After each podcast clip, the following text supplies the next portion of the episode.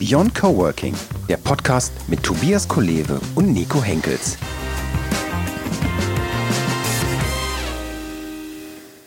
Herzlich willkommen, liebe Zuhörerinnen und Zuhörer da draußen am Äther.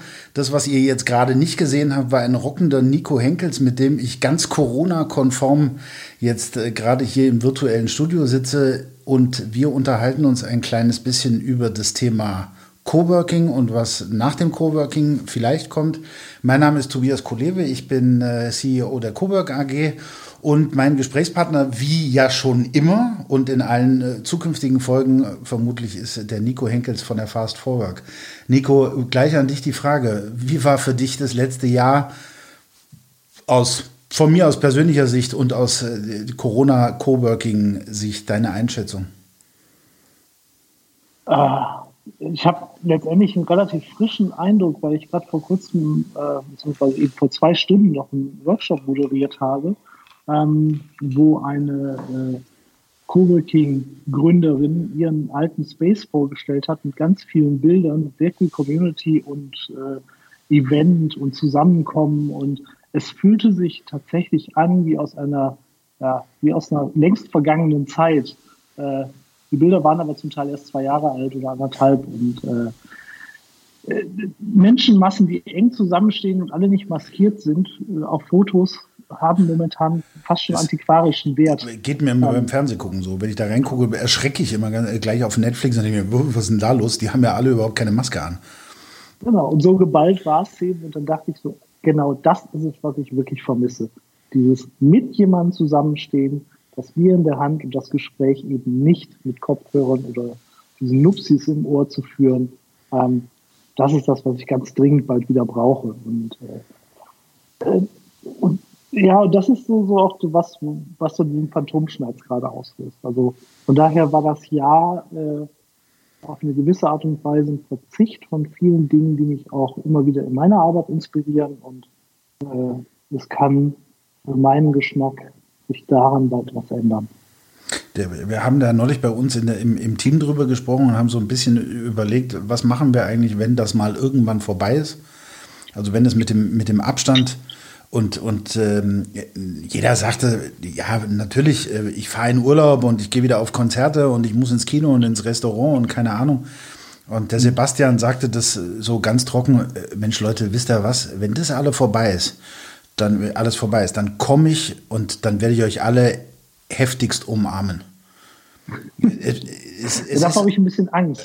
wenn Sebastian dich umarmt. Irgendwo auf jeder Straße umarmt. Ich glaube, ich glaube aber ein bisschen was wird bleiben. Und ich glaube tatsächlich, es wird auch diese Sicherheit und die Unbekümmertheit, die wir so vor Corona hatten, ich glaube, das kommt gar nicht so schnell wieder. Auch wenn irgendjemand sagt, ja, ihr habt jetzt eine Herdenimmunität oder der Impfstoff ist zu 100 Prozent sicher und es gibt kein Corona mehr auf dieser Welt. Das ist ja unwahrscheinlich, dass dieser Virus auf einmal so komplett auf Null stoppt.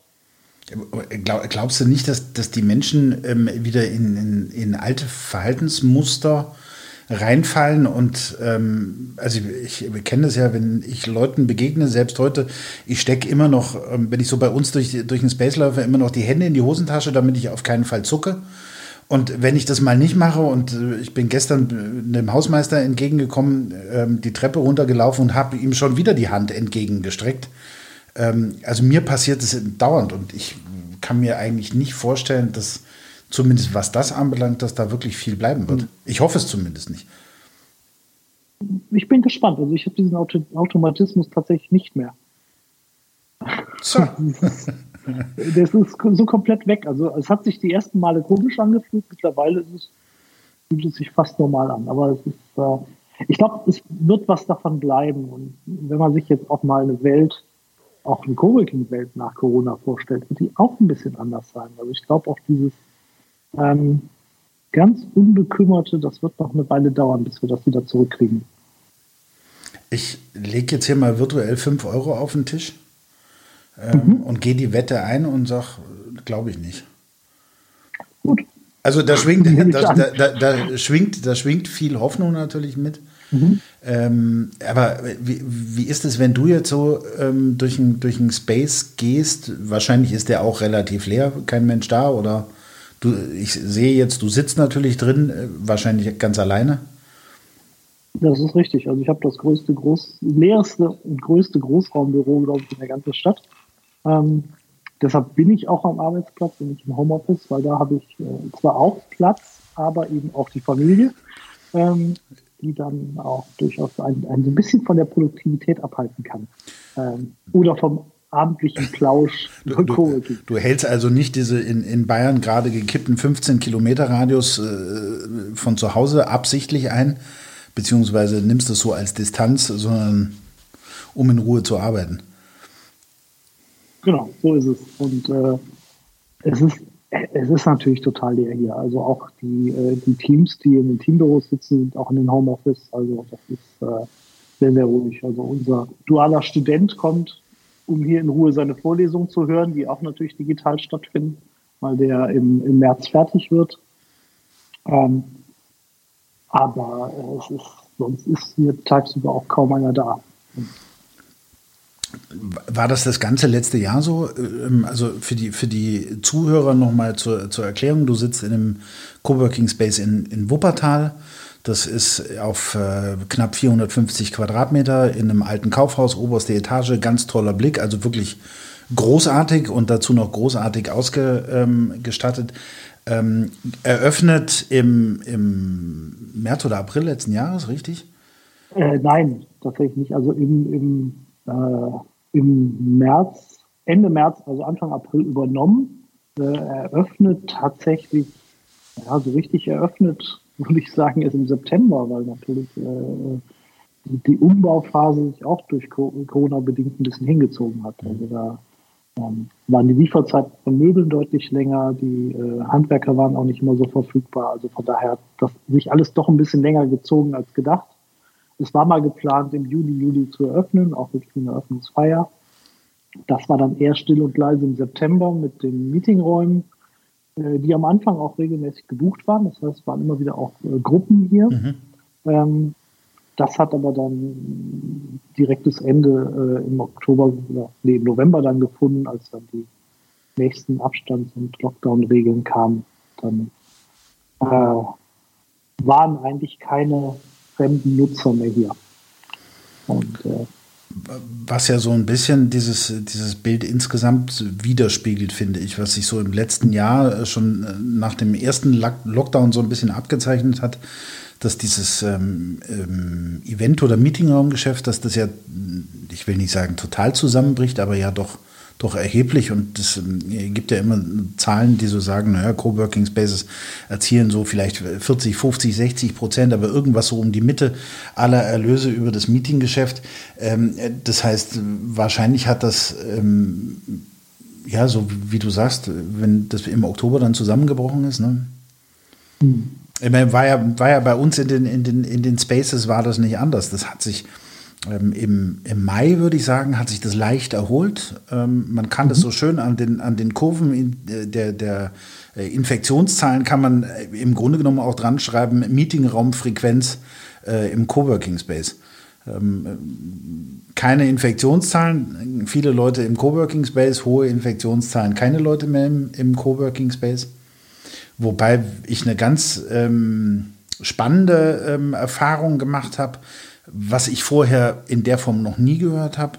Wir haben in, in zwei Coworking Spaces haben wir eine Reihe von virtuellen Hauptversammlungen gehabt. Mhm. Ähm, also wurde ja für, für Aktiengesellschaften wurde ja ähm, die Pflicht zur Durchführung der Hauptversammlung äh, bis spätestens achten Monat des Kalenderjahres, das wurde ja bis zum, bis zum Dezember, glaube ich, mhm. aufgelöst. Und ähm, auf einmal so ab Mitte November klingelten dann ein paar Mal die Telefone und große Unternehmen, also richtig, richtig bekannte Namen auch, ähm, klingelten an und fragten, ob sie im Coworking Space ihre virtuelle Hauptversammlung abhalten können.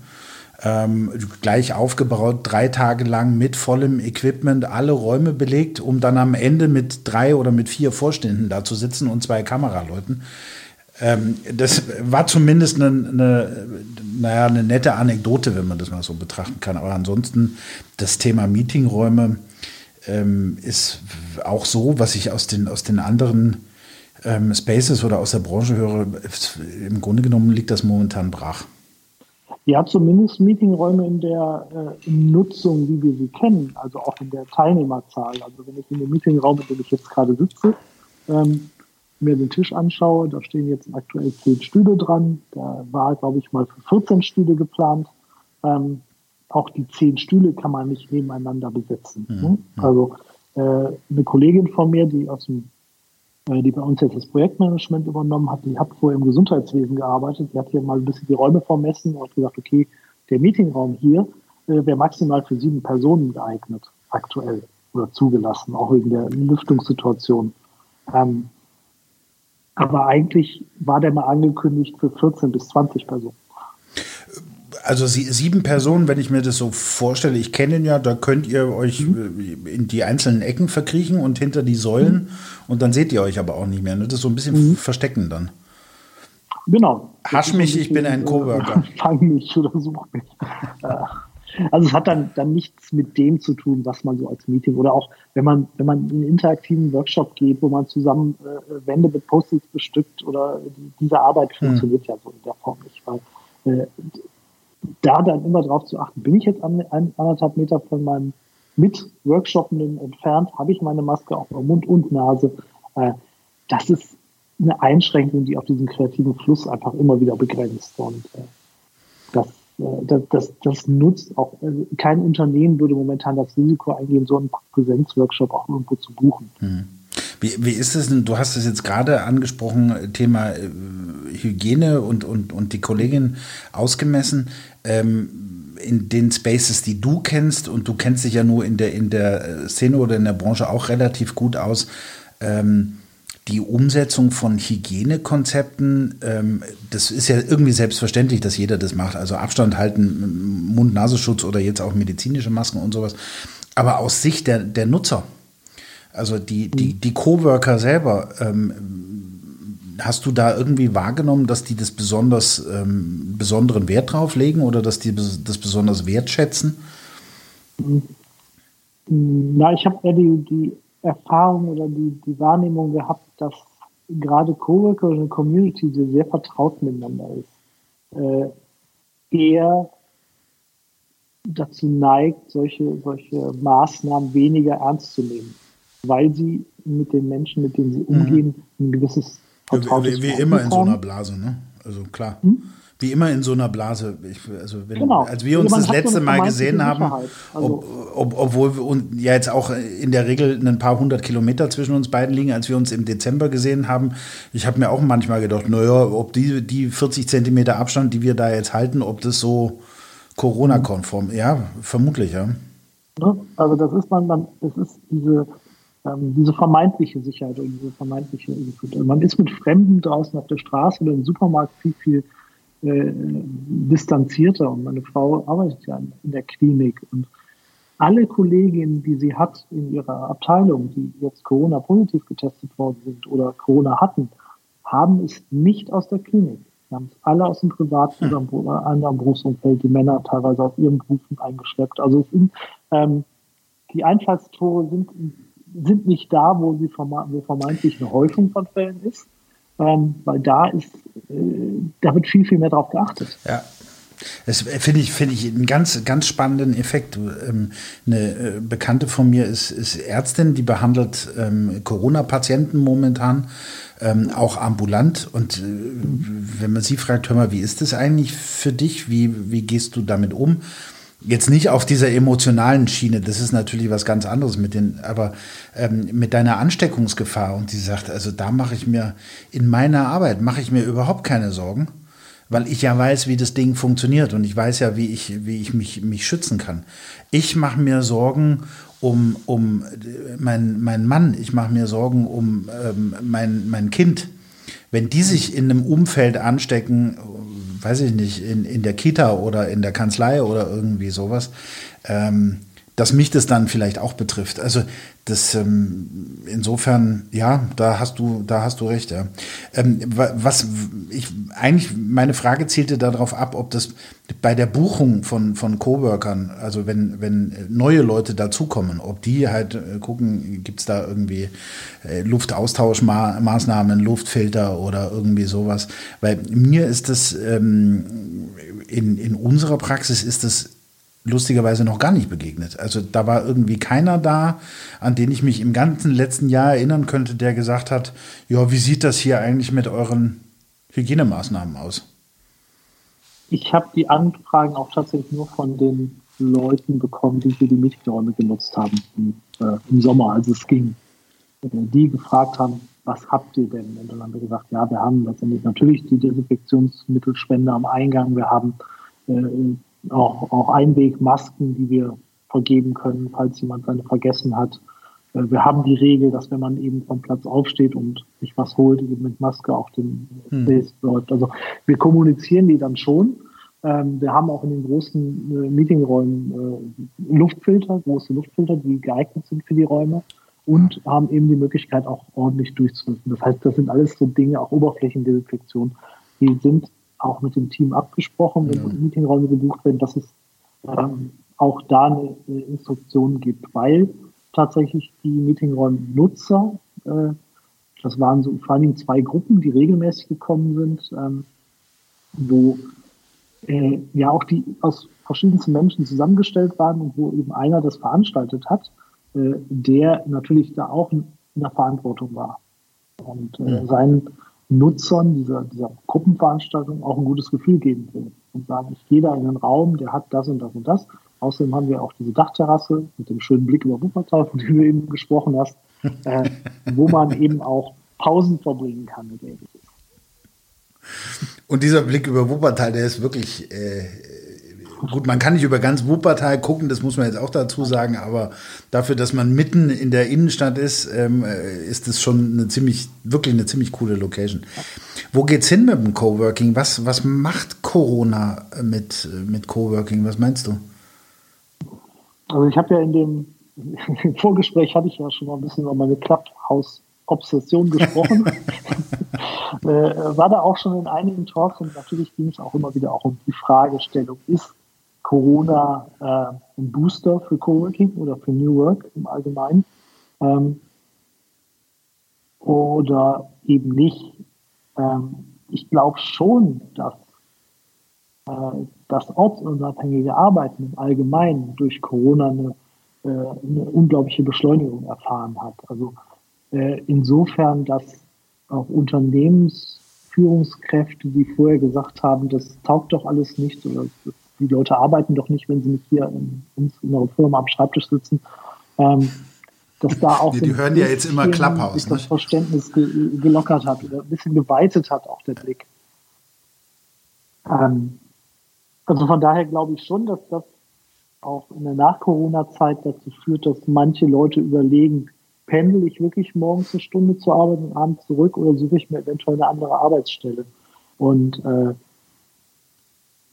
auch wenn ich am Anfang äh, Homeoffice mache, kann das auch ganz schnell dazu führen, dass, es, dass man merkt, ja, hier vereinsame ich ja total. Jetzt sind die Kinder wieder in der Schule oder im Kindergarten.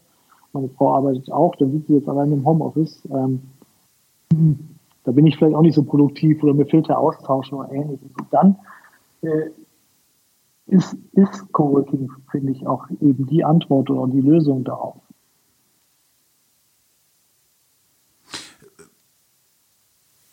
Ja, wo, wobei natürlich die, die, diese, also ich finde diesen, diesen Aspekt Homeoffice immer ein bisschen ähm, problematisch, weil ich glaube, das, was mhm. wir ja momentan machen, ähm, das ist ja kein, kein Homeoffice, ähm, mhm. sondern wir arbeiten zu Hause während einer Pandemie. Und mhm. die meisten, ähm, ich habe ich hab zu Hause kein, kein klassisches Arbeitszimmer. Ähm, wenn ich Homeoffice mache, dann muss ich mich irgendwie an den Wohnzimmertisch setzen oder dann muss ich mich ähm, im, im Sommer in den Garten, okay, das, das mag noch ganz angenehm sein, oder ich, ich fahre, weiß ich nicht, nach Holland an den Strand oder irgendwie sowas. Aber dieses, dieses Homeoffice, das ist ja gar nicht das Homeoffice, was man eigentlich erwarten würde. Ja? Ähm, und äh, deswegen ist es für mich schon nachvollziehbar, dass, dass zumindest die Menschen aus der Nutzersicht sagen, ja, also das, klar, pendeln will ich vielleicht nicht. Ähm, vielleicht, wenn ich mir das mal angeschaut habe, Coworking in meiner Stadt, in meinem Ort, in meinem Dorf, da habe ich wirklich einen Platz zum Arbeiten. Und da habe ich vor allen Dingen diese, diese Leute, mit denen ich interagieren kann. Also Stichwort Vereinsamung ist ja auch ein Riesenthema. Das, was du gerade gesagt hast, du hockst zu Hause und hast keinen, außer die Leute, die, denen du bei Clubhouse zuhörst oder ähm, den, weiß ich nicht, einen Podcast oder, äh, weiß ich, Rote Rosen äh, Klinik am, keine Ahnung, was dann tagsüber im Fernsehen läuft. Ähm, mhm. Da wird dann vermutlich schon die Produktivität so ein bisschen drunter, ähm, drunter leiden. Ich habe, ähm, fand ich sehr spannend, ich habe in den letzten Wochen häufiger Gespräche geführt mit, mit Unternehmen, die uns gefragt haben, ob sie nicht zugunsten von mehreren Coworking-Standorten ähm, ihr eigenes Büro auflösen. Mhm. Ähm, weil sie weil es eigentlich nicht mehr brauchen. Also einer, ein Unternehmer aus Aachen hat zu mir gesagt, Mensch, ähm, wir waren jetzt seit März, waren wir nicht mehr im Büro. Keiner mhm. mehr. Aber wir zahlen jeden Monat 3000 Euro Miete. Wofür mache ich das eigentlich? Wenn meine Mitarbeiter in Coworking Space in, weiß ich nicht, in, in Aachen und in Simmerath und in Heinsberg und in Düren gehen können, weil das bei ihnen vor Ort ist, mhm. dann brauche ich vielleicht noch einen zentralen Anlaufpunkt äh, in einem Coworking Space, wo ich vielleicht vier oder fünf, äh, weiß ich nicht, ich sage mal, ein Drittel der Arbeitsplätze zur Verfügung halte von den Mitarbeitern, die ich habe und vielleicht noch Meetingräume für mich persönlich oder nach dem Pay-as-you-use-Prinzip oder, oder irgendwie sowas.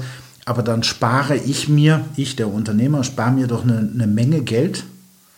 Ähm, und dieses Gespräch haben wir nicht einmal geführt, sondern mehrfach, also mit unterschiedlichen mhm. Unternehmen, die auf uns zugekommen sind. Und das finde ich einen total spannenden Effekt, dass Unternehmen mit 30, 50 Mitarbeitern auf einmal sagen, wow, das Thema Coworking könnte für mich aus unternehmerischer, unternehmerischer Sicht sogar sehr, sehr, sehr interessant sein, weil ich meinen Mitarbeitern was Gutes tue, weil ich Kosten spare, weil ich dieses Thema ähm, neues Arbeiten, flexibles Arbeiten, wie auch immer man, in, in welche Schublade man das reinsteckt, ähm, weil ich dann auch noch Employer Branding oder irgendwie sowas betreibe, ähm, finde ich eine, eine Riesenentwicklung.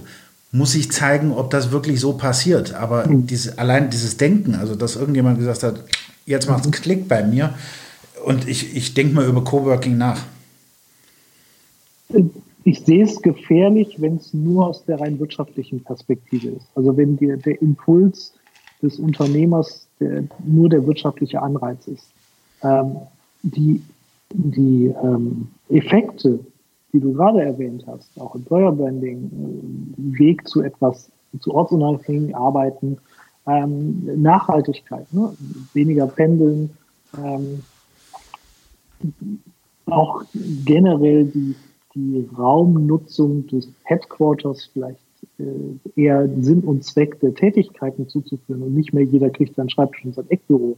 Also solche Überlegungen, glaube ich, sind wichtig und gut für ein Unternehmen, aber wenn sie nur getrieben sind zu, ja, ich habe hier meinen 10 Jahres Mietvertrag, der jetzt gerade ausläuft, den verlängere ich lieber nicht, äh, sondern gehe auf die kleinere Etage nach unten und spare dann einfach im Monat äh, so viel Geld, dass ich noch zwei Arbeitsplätze einrichten kann oder so. Also wenn das der Antrieb ist, dann ist es meines Erachtens der falsche. Und dann ist ja, dann ja. auch die, die Führungskultur ähm, nicht richtig. Ja, sicher gebe, gebe ich dir recht, aber ich kann mir nicht vorstellen, dass das, äh, dass das bei einem Unternehmen tatsächlich der, der einzige Antrieb ist. Weil gerade wenn ich darüber nachdenke, meinen Unternehmenssitz aufzulösen, mhm das kann nicht, das, da, aus meiner Sicht kann da nicht das, das Finanzielle im Vordergrund stehen. Und sollte doch das Finanzielle bei sowas im Vordergrund stehen, dann wird die Firma vermutlich aus anderen Gründen eh nicht mehr lange überleben.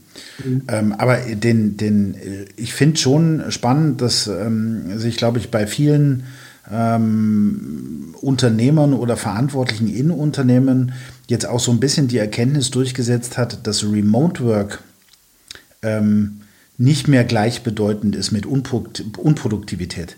Mhm. Also, dass die Leute halt doch nicht, wenn sie, wenn sie am, weiß ich nicht, im Starbucks oder im Zug oder sonst wo arbeiten, dass sie dann halt nicht arbeiten, sondern irgendwas anderes tun. Ähm, jetzt war es gezwungenermaßen durch Corona so, dass die ähm, Menschen im ersten Lockdown nicht mehr an den Arbeitsplatz gekommen sind und trotzdem haben sie ihre Arbeit getan. Und ich persönlich hatte bei mir in meinem Doing, also unsere, unsere Kunden oder, oder ähm, die Leute, mit denen wir zusammenarbeiten, da hatte ich mitunter sogar das Gefühl manchmal, dass die viel produktiver sind als mhm. wenn sie im Büro sind. Also äh, manche Dinge sind dann angeschubst worden, die lagen vielleicht schon ein Jahr oder anderthalb Jahre in der Schublade und auf einmal hat die jemand hervorgekramt und hat gesagt, so jetzt habe ich endlich mal Zeit, mich darum zu kümmern, mhm. weil mich halt mein Chef nicht mehr stört. Oder äh, also hat keiner, hat keiner gesagt, aber ich glaube äh, durchaus mhm. auch gemeint. Also bei uns haben sich tatsächlich Zeiten einfach auch verändert, also Arbeitszeiten. Ähm, eine Mitarbeiterin von mir die äh, auch zwei Kinder hat, beide in, in der Schule, aber in, der Grundschule, beziehungsweise in der fünften Klasse, aber wirklich noch ähm, ähm, untere Unterstufe, ähm, die tatsächlich durch diese Doppelbelastung eben auch Kinder sind zu Hause, äh, ihre Arbeitszeit, die sonst vormittags mehr gearbeitet hat, eher in den Nachmittagabend reingeschoben hat. Ähm, und tatsächlich auch ähm, ich glaube, in der, in der Summe mehr gearbeitet hat, wo wir auch teilweise äh, dann auch mal ein Gespräch geführt haben, zu gucken, äh, pass auf dich auf. Ne? Das mhm. kann ja nicht sein, weil ich habe ja selbst zwei Kinder, das, das ist jetzt nicht so, dass das nicht anstrengend ist am Vormittag. Äh, also ich bin auch aus Gründen nicht Erzieher oder Lehrer geworden. Das ist nicht meine Profession.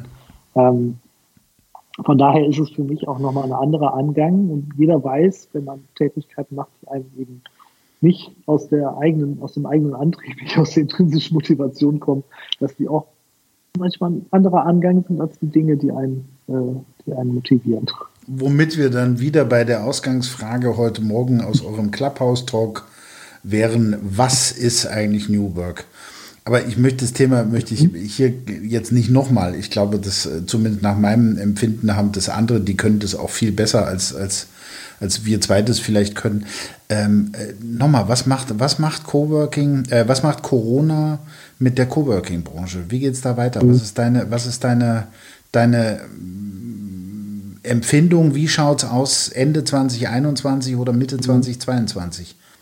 Ich glaube jetzt dieser zweite, auch härtere Lockdown und auch die Ausweitung nochmal mehr auch auf die Geschäftswelt ähm, wird doch einigen Coworking Spaces nochmal sehr, sehr zu schaffen machen.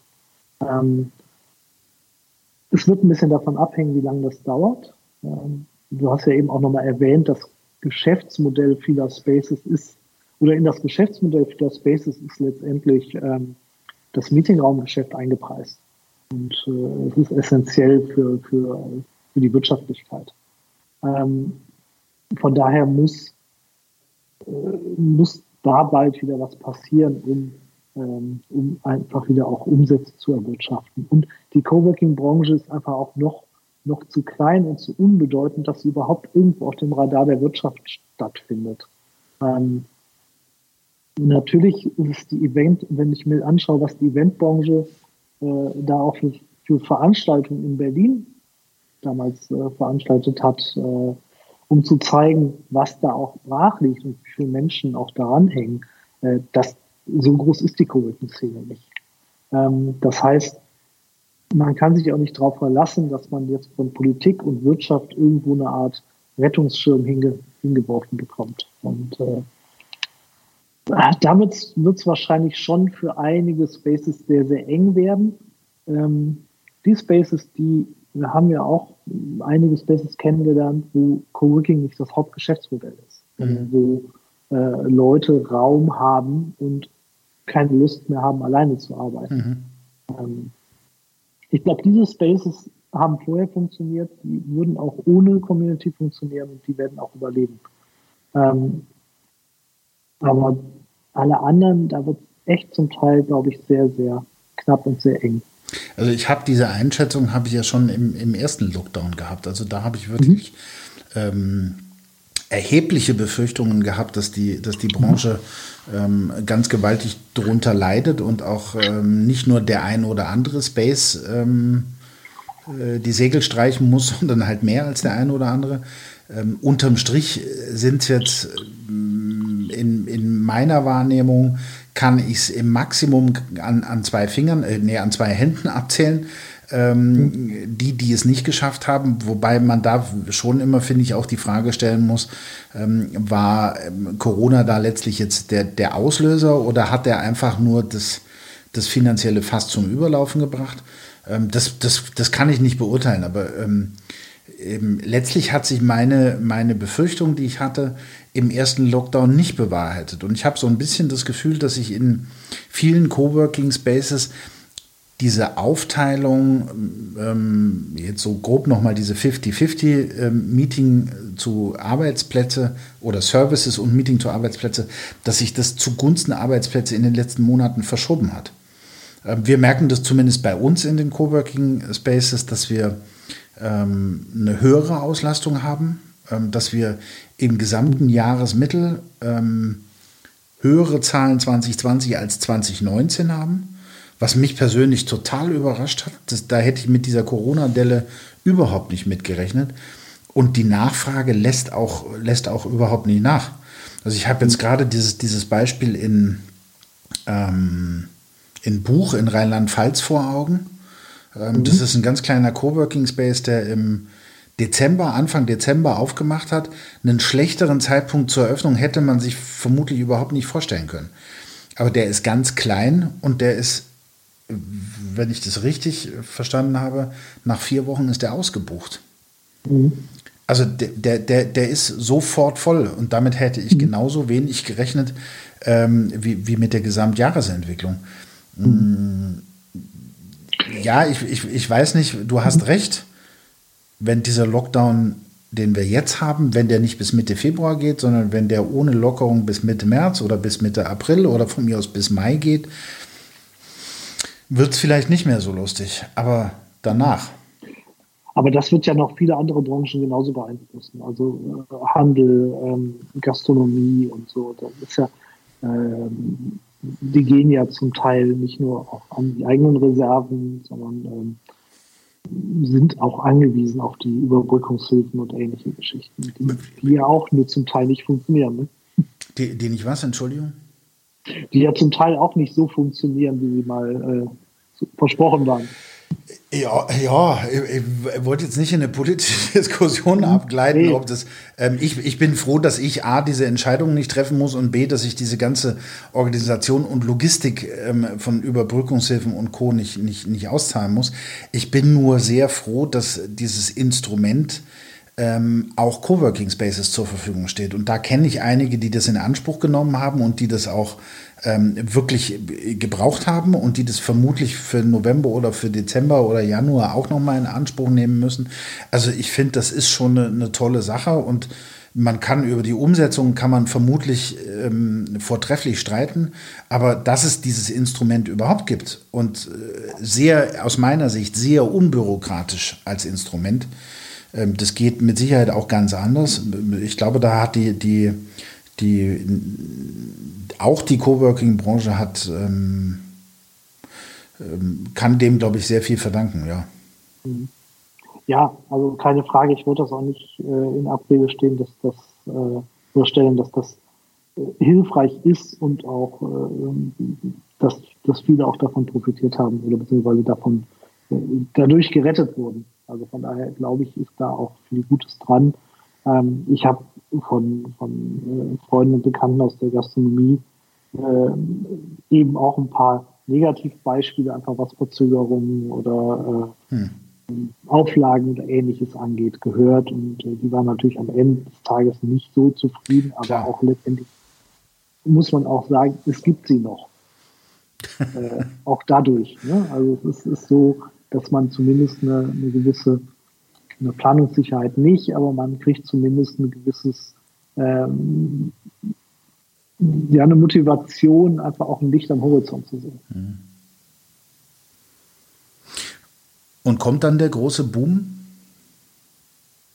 Äh, ich glaube schon, dass der, ähm, das ist oder anders gesagt, als wir damals das, das Codex geplant haben und äh, da ein Jahr dran geplant und gedacht und gemacht haben und eingerichtet und dann war die Öffnungsfeier, die war total voll und wir sind super abgefeiert worden, auch für den Space und ähm, Vielleicht nochmal ganz. Ja, super, jetzt machen wir Montag auf und dann steht, steht, steht die Schlange vor der Tür und wir müssen durchzählen, wer alles noch rein darf. äh, War nicht ganz so? War nicht ganz so, weil wir haben die Tür aufgemacht und war ja erstmal keiner da. Für, also für, die, für die, ganz kurz für die, für die Zuhörer da draußen, ähm, ähm das äh, Codex in, ist in Wuppertal. Das hast du mit der, mit der Britta, mit der Britta Preuße ähm, zusammen aufgemacht und ähm, ähm, wie du sagst, durchgeplant über ein Jahr lang. Ähm, relativ groß, ich glaube über 2000 Quadratmeter Fläche. Und ähm, dann standen, also wie du jetzt gerade sagtest, als ihr die Tür aufgemacht habt, die, die, die Wuppertaler Crowd stand nicht vor der Tür. Nee, also noch nicht mal die, äh, weiß nicht, 50 bis 100 Menschen, die in den Vorgesprächen alle gesagt haben, super, da kommen wir auf jeden Fall hin arbeiten. Ja, noch nicht mal die haben wir erstmal blicken lassen. Wie, wie viele ähm, waren aber, am ersten Tag da? Aber ich glaube, so einen Effekt werden wir auch nach, nach Corona haben, also dass das zeitverzögert kommt. Ich glaube, dass der Bedarf da ist und der war ja auch vorher schon da. Also Coworking ist ja nicht umsonst äh, eine unglaublich äh, stark sich entwickelnde äh, ähm, Branche äh, oder also, äh, von daher sehe ich ja, sehe ich ja, dass, dass, dass der Wunsch nach flexiblen Arbeitsorten, ob Open, Open Space oder Teambüro oder äh, ähm, Kreativraum, dass der, der Bedarf wächst mehr und mehr. Und eben, wie du eben schon auch äh, äh erwähnt hast, auch im ländlichen Raum. Das ist nicht mehr das urbane, hippe Berlin-Ding, äh, sondern es ist eben das, was, was überall in verschiedenen Formen, aber überall benötigt wird und äh, überall auch das Leben verbessert. Und von daher äh, glaube ich schon, dass nach Corona da der Boom weitergeht. Äh, Colliers, das ist so einer der, der großen ähm, Gewerbeflächenvermarkter, die haben ähm, kurz vor Weihnachten, glaube ich, haben sie eine Studie rausgebracht über die Entwicklung des Büro, Büroflächenmarktes in, in Deutschland. Ähm, die betrachten natürlich keine Coworking Space Flächen. Also das wäre ja für den Moment, glaube ich, auch ein bisschen zu viel verlangt. Aber die haben sehr deutlich gesagt, dass wir momentan Gewerbeflächen einen Überschuss haben, Büroflächen, einen deutlichen Überschuss. Und dass der noch viel schlimmer wird mit den ganzen ähm, Projekten, die sich momentan in der Entwicklung oder schon im Bau befinden. Und ähm, wir haben in, in Augsburg, unweit des Coworking Campus, gibt es ähm, ein neues, ganz tolles ähm, Projekt, das da entwickelt wird. Weitblick 1.7 heißt das. Ähm, und da werden jetzt Flächen, ich glaube so ab 1500 Quadratmeter stehen noch zur Verfügung. Ich habe gestern noch dieses Gespräch geführt mit jemandem, wenn das jetzt äh, demnächst eröffnet wird, inwieweit das in Konkurrenz zum Coworking Space mhm. steht, wenn da noch so viele tolle Büroflächen kommen. Ich habe gesagt, äh, im Grunde genommen überhaupt nicht. Weil find mal bitte für die 1500 Quadratmeter in dieser Zeit einen, einen, Mieter, der dann bereit ist, das vielleicht über zwei oder über fünf, zehn, 15 Jahre anzumieten.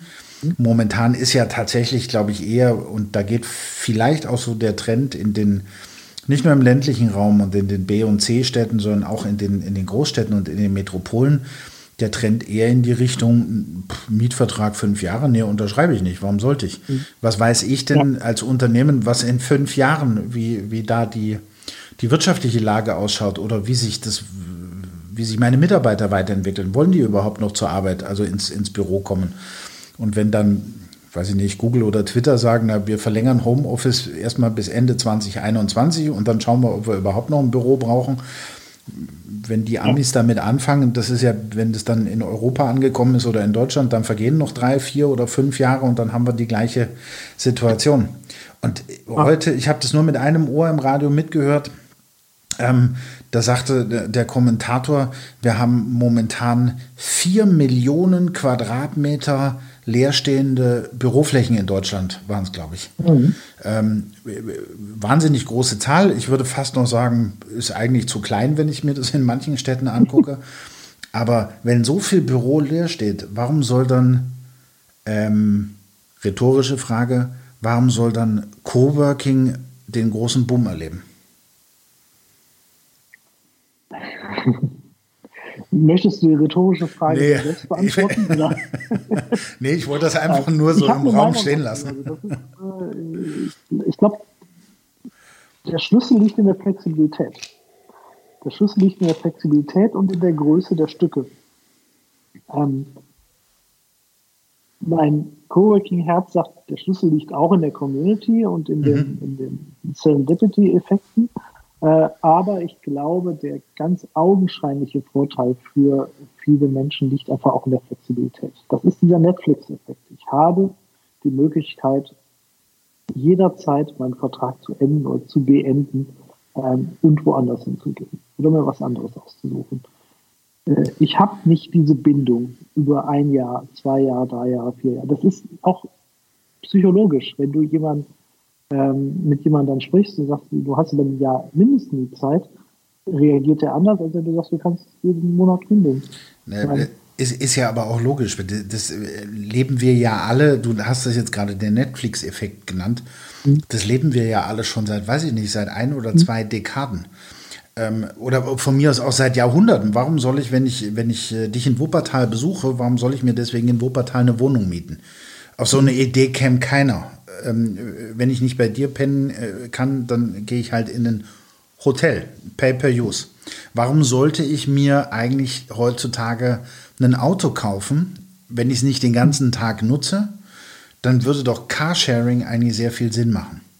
Und mhm. warum sollte ich mir, und das ist ja eine Überlegung, die auch viele zu Recht anstellen, warum sollte ich mir heute einen Handyvertrag mit ein oder zwei Jahren Laufzeit zulegen, wenn ich mir auch eine, eine, eine Prepaid-Karte kaufen kann, die ich immer dann, wenn ich Lust habe, wenn es mir zu teuer wird oder wenn ich sie nicht mehr brauche, ähm, entweder gar nicht auffülle oder gar nicht benutze oder den Vertrag wechsle oder woanders hingehe.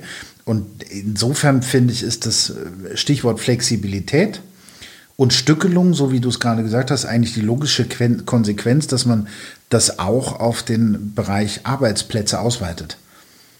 Vollkommen richtig. Warum sollte ich ähm, mich für mehrere Monate, für mehrere Jahre an eine vorbestimmte Fläche binden, wenn ich das ähm, absehbar vielleicht überhaupt nicht brauche? Meines Erachtens, weil es vorher keine attraktive, funktionierende Alternative gab.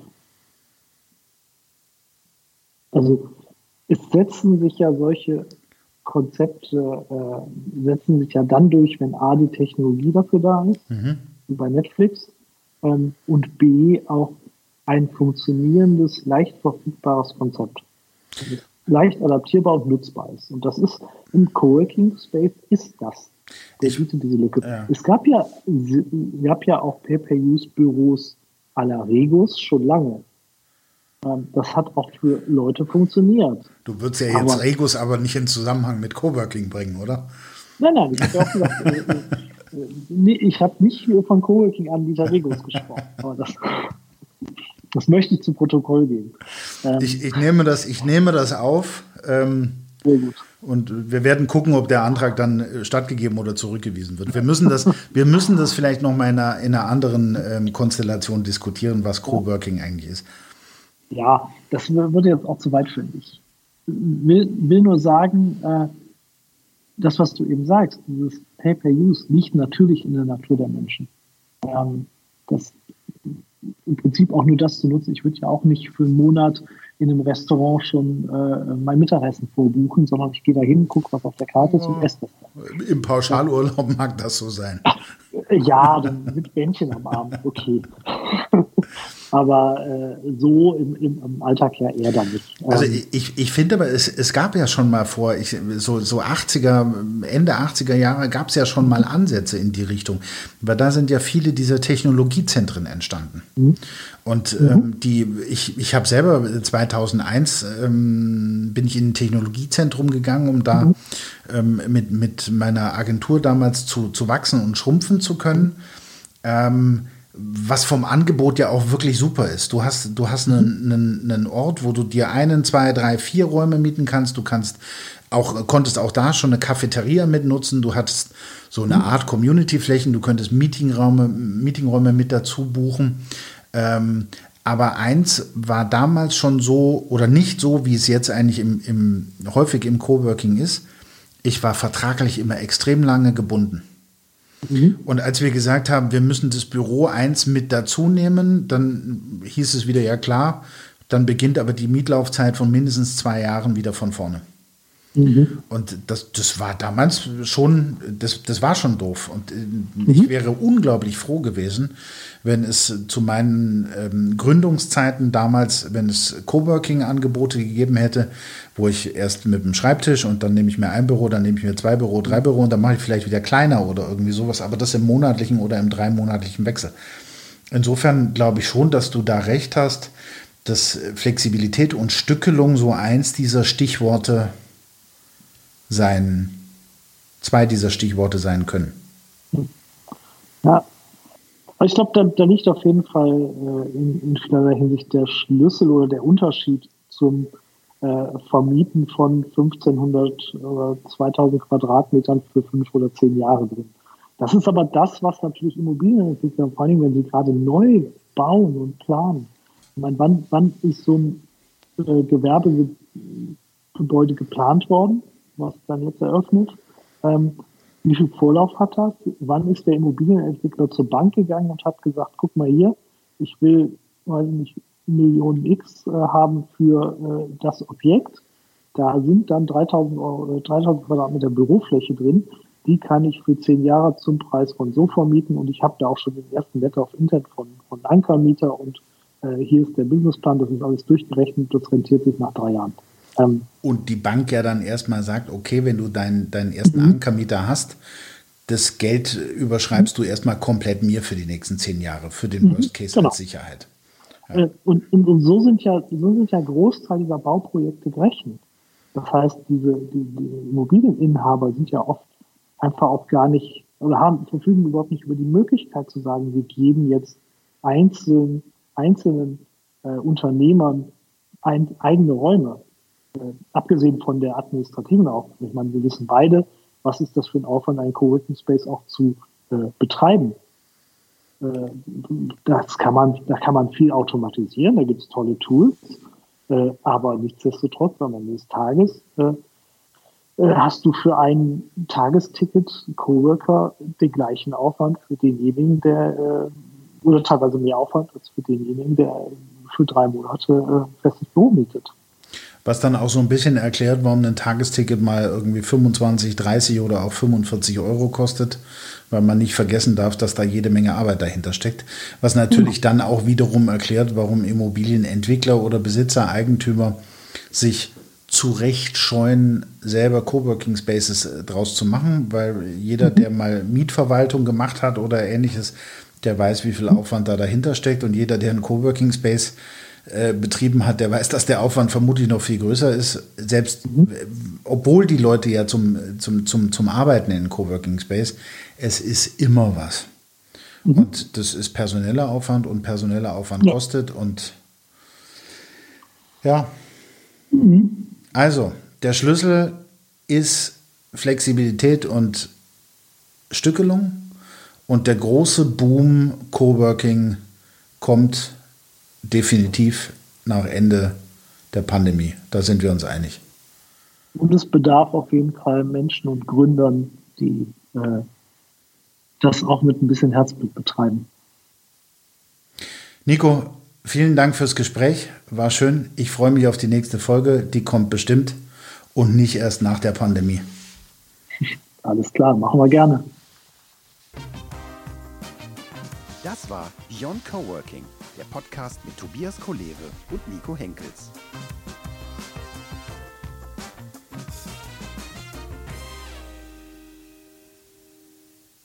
Haben wir doch nicht über Musik gesprochen.